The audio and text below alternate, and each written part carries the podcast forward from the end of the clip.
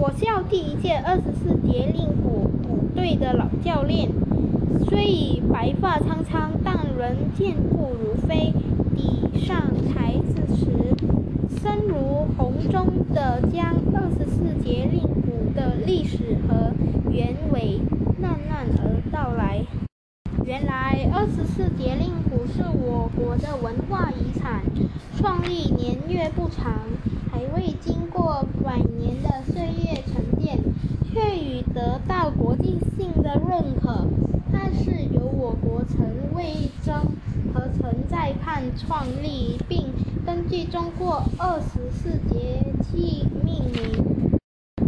十四节令鼓是古时农耕时代的时间表，农作物需要遵守时令的变化规律，因此节令鼓的基本各本动作都与农作有关，例如插秧、割稻、淘米、欢庆等。